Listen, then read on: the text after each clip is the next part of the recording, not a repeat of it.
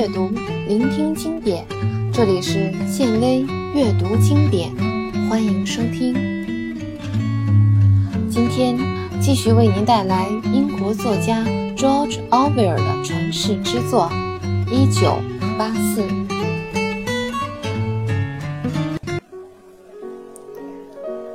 那间屋子就是一个独立的世界，所有的生物都能在其中自由漫步。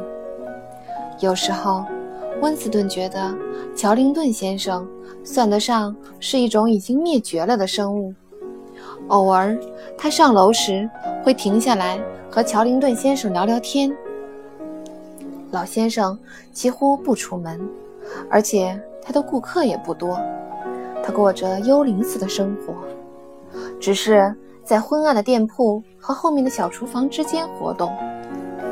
在他经常做饭的厨房里，还摆着台老唱机，安着一个大喇叭。他似乎很高兴能和温斯顿聊聊天。他长长的鼻子上架着一副眼镜，是镜片特别厚的那种。他经常穿着一件平绒夹克，弓着背。在那堆廉价的旧货里忙碌着，他给人的印象不是一个旧货商，倒像是一个收藏家。他偶尔也会带着一种平静的热情，抚摸瓷质的瓶塞、釉漆质地的旧鼻烟壶盖、装着夭折儿婴儿头发的镀金铜制胸针盒一类的东西。他只是邀请温斯顿欣赏这些作品，从未要求。他买点什么？温斯顿觉得听老先生的话，就像是在听一支破旧八音盒的演奏一般。值得高兴的是，在老先生模糊的记忆里，还能找到一些过去的歌谣。不过，大多是一些片段，有关于二十四只乌鸦的，有关于一头折角母牛的，还有关于克克罗宾悲惨结局的。每当老先生想起点什么，总是笑着对温斯顿说：“我想，也许你会感兴趣。”遗憾的是，他每次记起的只是一首歌中的一两句而已。其实一直以来，温斯顿和乔利亚心里清楚，他们目前这样的情形是不会持续太久的。他们的头上始终悬着把利剑，随时可能落下来。有时候，死亡的逼近感比身下的床榻还真实。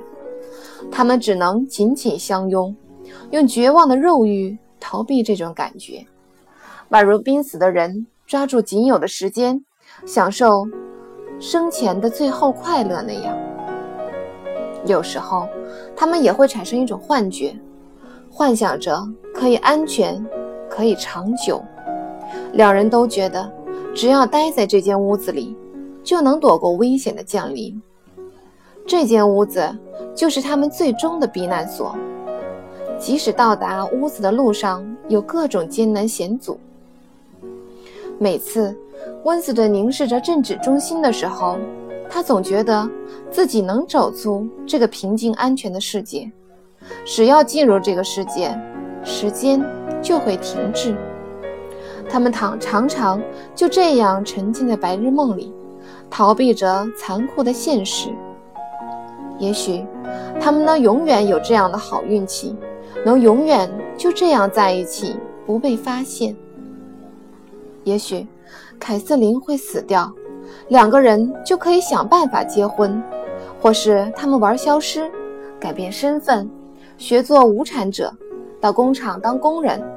找条偏僻的小街道过完余生，但他们知道，这都是做白日梦、痴心妄想而已。实在不行，就干脆两人一起自杀殉情。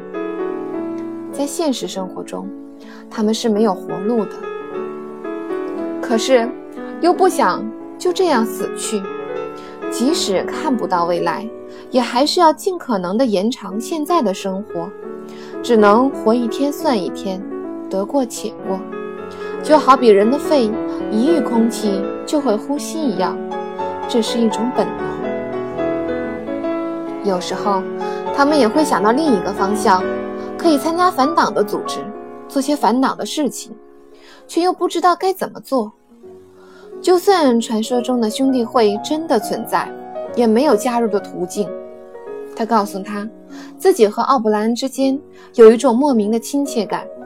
有时候，他的确难以压制自己的冲动，想站到奥布莱恩的面前，诉说自己对党的不满和仇恨，请求他帮助自己。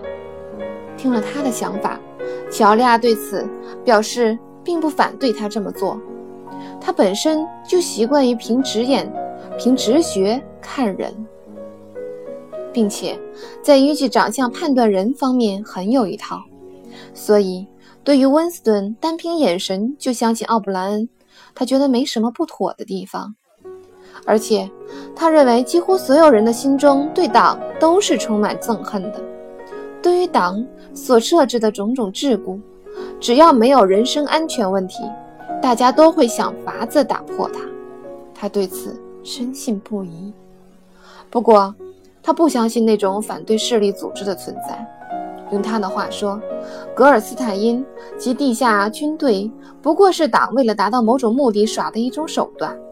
即使你知道这是杜撰的谎言，也不得不配合，装作相信这种说法。要知道，在很多次党的集会和示威中，他曾无数次地高喊要处死某些人，即使他从来没有听到过这个名字，也不清楚他做过什么，是否犯有罪行。每到公审时，青年团会围在法庭外面，他也站在队伍里面，没日没夜地高喊着“打倒卖国贼”的口号。两分钟仇恨时，他总会抢在别人面前。大骂格尔斯坦因，天晓得，他连格尔斯坦因是谁都不知道，就更不要说他的主张了，根本一无所知。他实在太年轻，是成长在革命后的一代，发生在五六十年代的思想斗争是完全超乎他的想象的，他根本无法理解当时那样的政治运动。无论怎样，在他眼中，党。永远存在，永远不变，而且党是无法战胜的。对于他的反抗，只能是私下的不服从、阳奉阴违而已，顶多是孤立的恐怖行动，说杀了某个人，或是炸毁某个地方。某些时候，在某些方面，他比温斯顿还敏锐。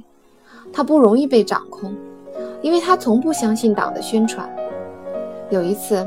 温斯顿和他谈到当前与欧亚国之间的战争，他满不在乎地说：“他根本不认为两个国家真的有在打有在打仗。”他的说法让温斯顿大为吃惊。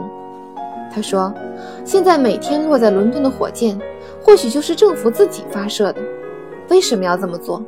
目的很简单，就是为了吓唬百姓。”他说：“这是他从来没有过的想法。”他还告诉温斯顿，自己在两分钟仇恨里最难熬的事，就是要忍住随时想大笑的冲动。这让温斯顿对他既羡慕又有些嫉妒。他怀疑过党教导的内容，但也只是在涉及自己的生活领域的时候才会有这种疑惑。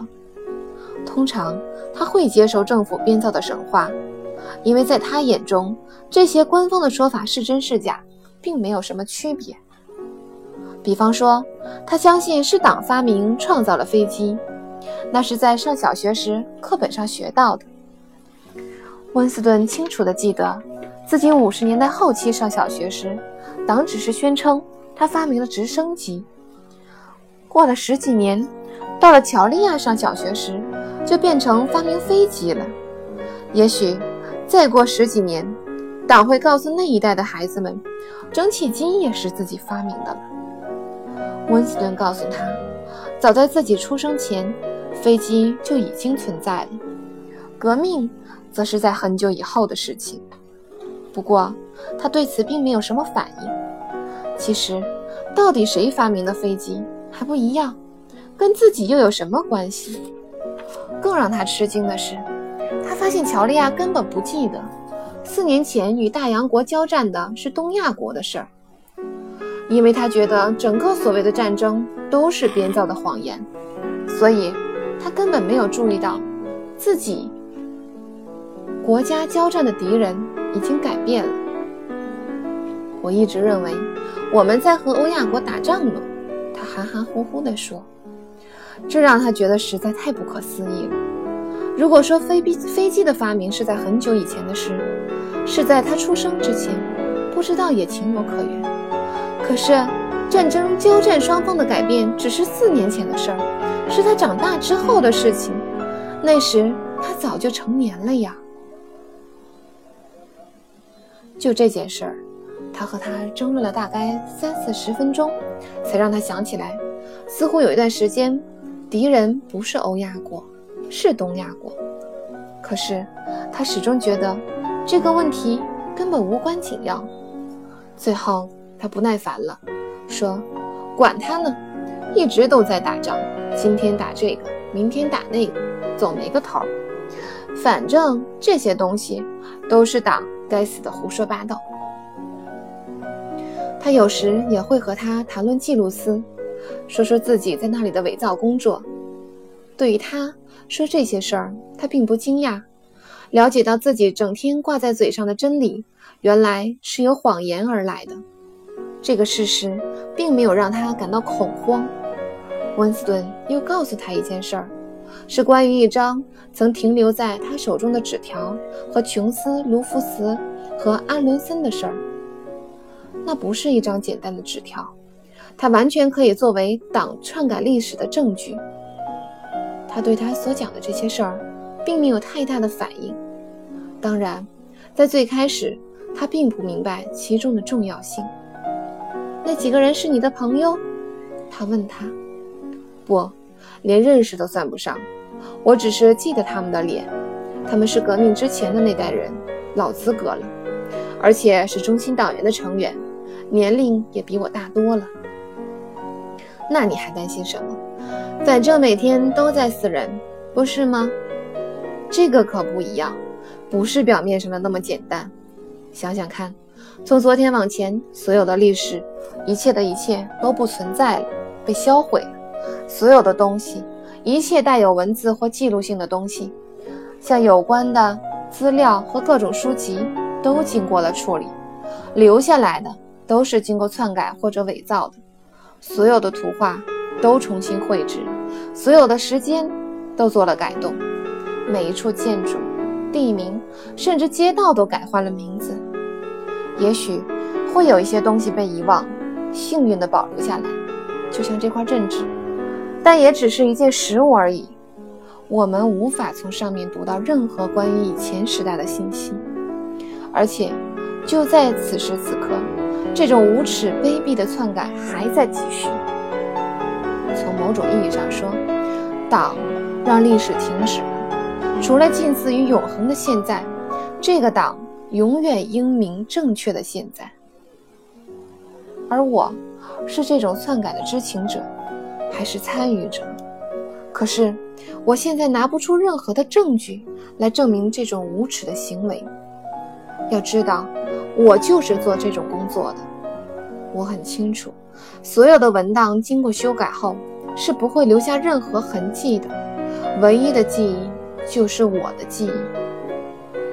但是，我无法确定是否有其他人和我一样拥有这样的记忆。在这种篡改工作进行这么多年后，就这么一次，恐怕我这一生只有这么一次，把真实的证据攥在自己手里。温斯顿努力地向他解释着这一切，想让他了解这件事的重要性。那证据能有什么用呢？是没有，因为那张纸条放在我手里没多久，我就扔掉了。不过这事要是放在今天，我肯定要把它保存起来。我虽然敢做冒险的事儿，但那也只是为了值得冒险的事。我是绝对不会为了那几张没用的报纸而冒险的。即便是你把那张纸留下来了，又能怎么样呢？乔利亚说道。也许没什么用，也许做不了什么，但它毕竟是证据。如果有一天能拿出去给别人看，就会撒下怀疑的种子。就现在这个情情况，我们这一代人是无法改变什么了。不过想象一下，也许在某个时候的某个地方，能出现那么一群反党的人。慢慢的，人群聚得多了，如果能留下点记录之类的东西，那么兴许后辈人还能继续干下去。亲爱的，我对以后的事儿没兴趣，让我感兴趣的只有我们而已。你的叛逆也只在腰部以下。他觉得这话很有意思，便伸出胳膊，开心地搂住他。